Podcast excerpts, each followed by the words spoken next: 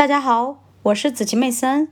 今天我将继续为大家阅读《投资者的未来》第十一章：利润、股东收益的基本来源。第八小节：利润质量。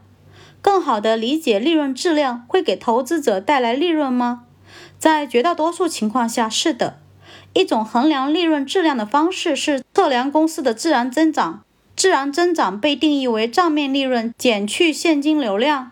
拥有高自然增长的公司可能正在操纵它的利润，并且这或许是未来出现问题的预警。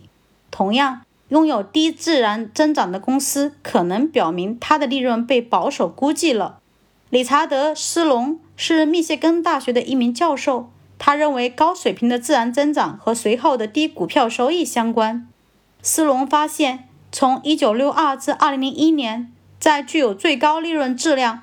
最低的自然增长的公司和具有最差利润质量、最高的自然增长的公司之间的收益差别是每年百分之十八左右。进一步的研究表明，尽管自然增长十分重要，但是在预测未来利润增长时，华尔街的分析师们并不把它考虑在内。